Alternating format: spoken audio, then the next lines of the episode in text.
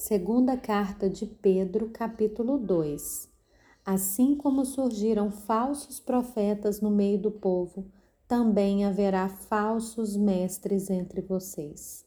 Eles introduzirão heresias destruidoras, chegando a renegar o soberano Senhor que os resgatou, trazendo sobre si mesmos repentina destruição e muitos seguirão as suas práticas libertinas, e por causa deles o caminho da verdade será difamado.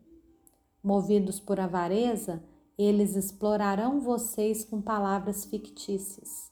Mas para eles a condenação decretada há muito tempo não tarda, e a destruição deles não caiu no esquecimento. Pois Deus não poupou anjos quando pecaram, mas lançando-os no inferno, prendeu-os com correntes de escuridão, reservando-os para o juízo.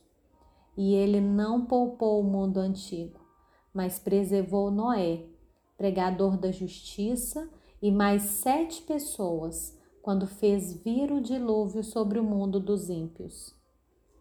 E, reduzindo a cinzas as cidades de Sodoma e Gomorra, condenou-os à ruína completa, tendo-as posto como exemplo do que viria a acontecer com os que vivessem impiamente.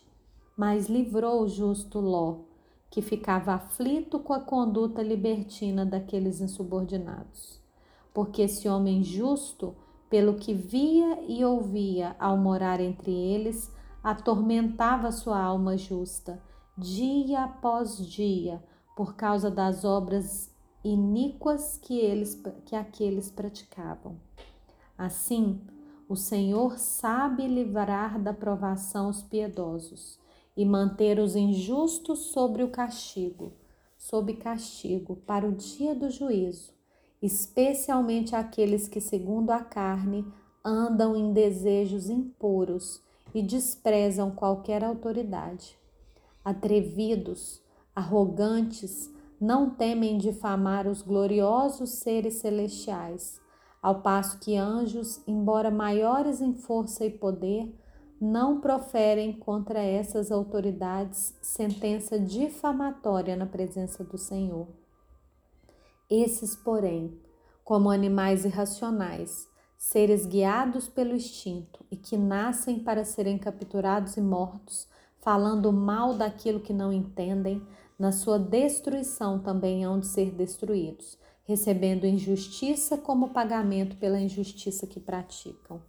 Encontram prazer na satisfação dos seus desejos libertinos em pleno dia, como manchas e defeitos, encontram satisfação nas suas próprias mentiras, enquanto se banqueteiam com vocês. Eles têm os olhos cheios de adultério e são insaciáveis no pecado enganam almas inconstantes e têm o coração exercitado na avareza. Essa gente maldita, tendo abandonado o reto caminho, desviaram-se e seguiram pelo caminho de Balaão, filho de Beor, que amou o pagamento pela injustiça. Mas ele foi repreendido pela sua transgressão. Um animal de carga mudo, falando com voz humana, refreou a insensatez do profeta. Esses tais são fontes sem água, névoas levadas pela tempestade, para os quais está reservada a mais profunda escuridão.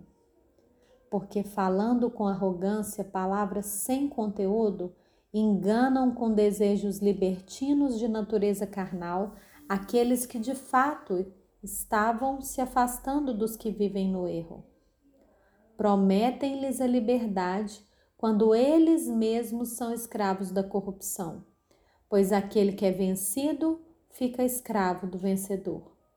Portanto, se depois de terem escapado das contaminações do mundo mediante o conhecimento do Senhor e Salvador Jesus Cristo, se deixam enredar de novo e são vencidos, o seu último estado se tornou pior do que o primeiro, pois teria sido melhor que eles nunca tivessem conhecido o caminho da justiça, do que após conhecê-lo voltar atrás e se afastar do santo mandamento que lhes havia sido dado.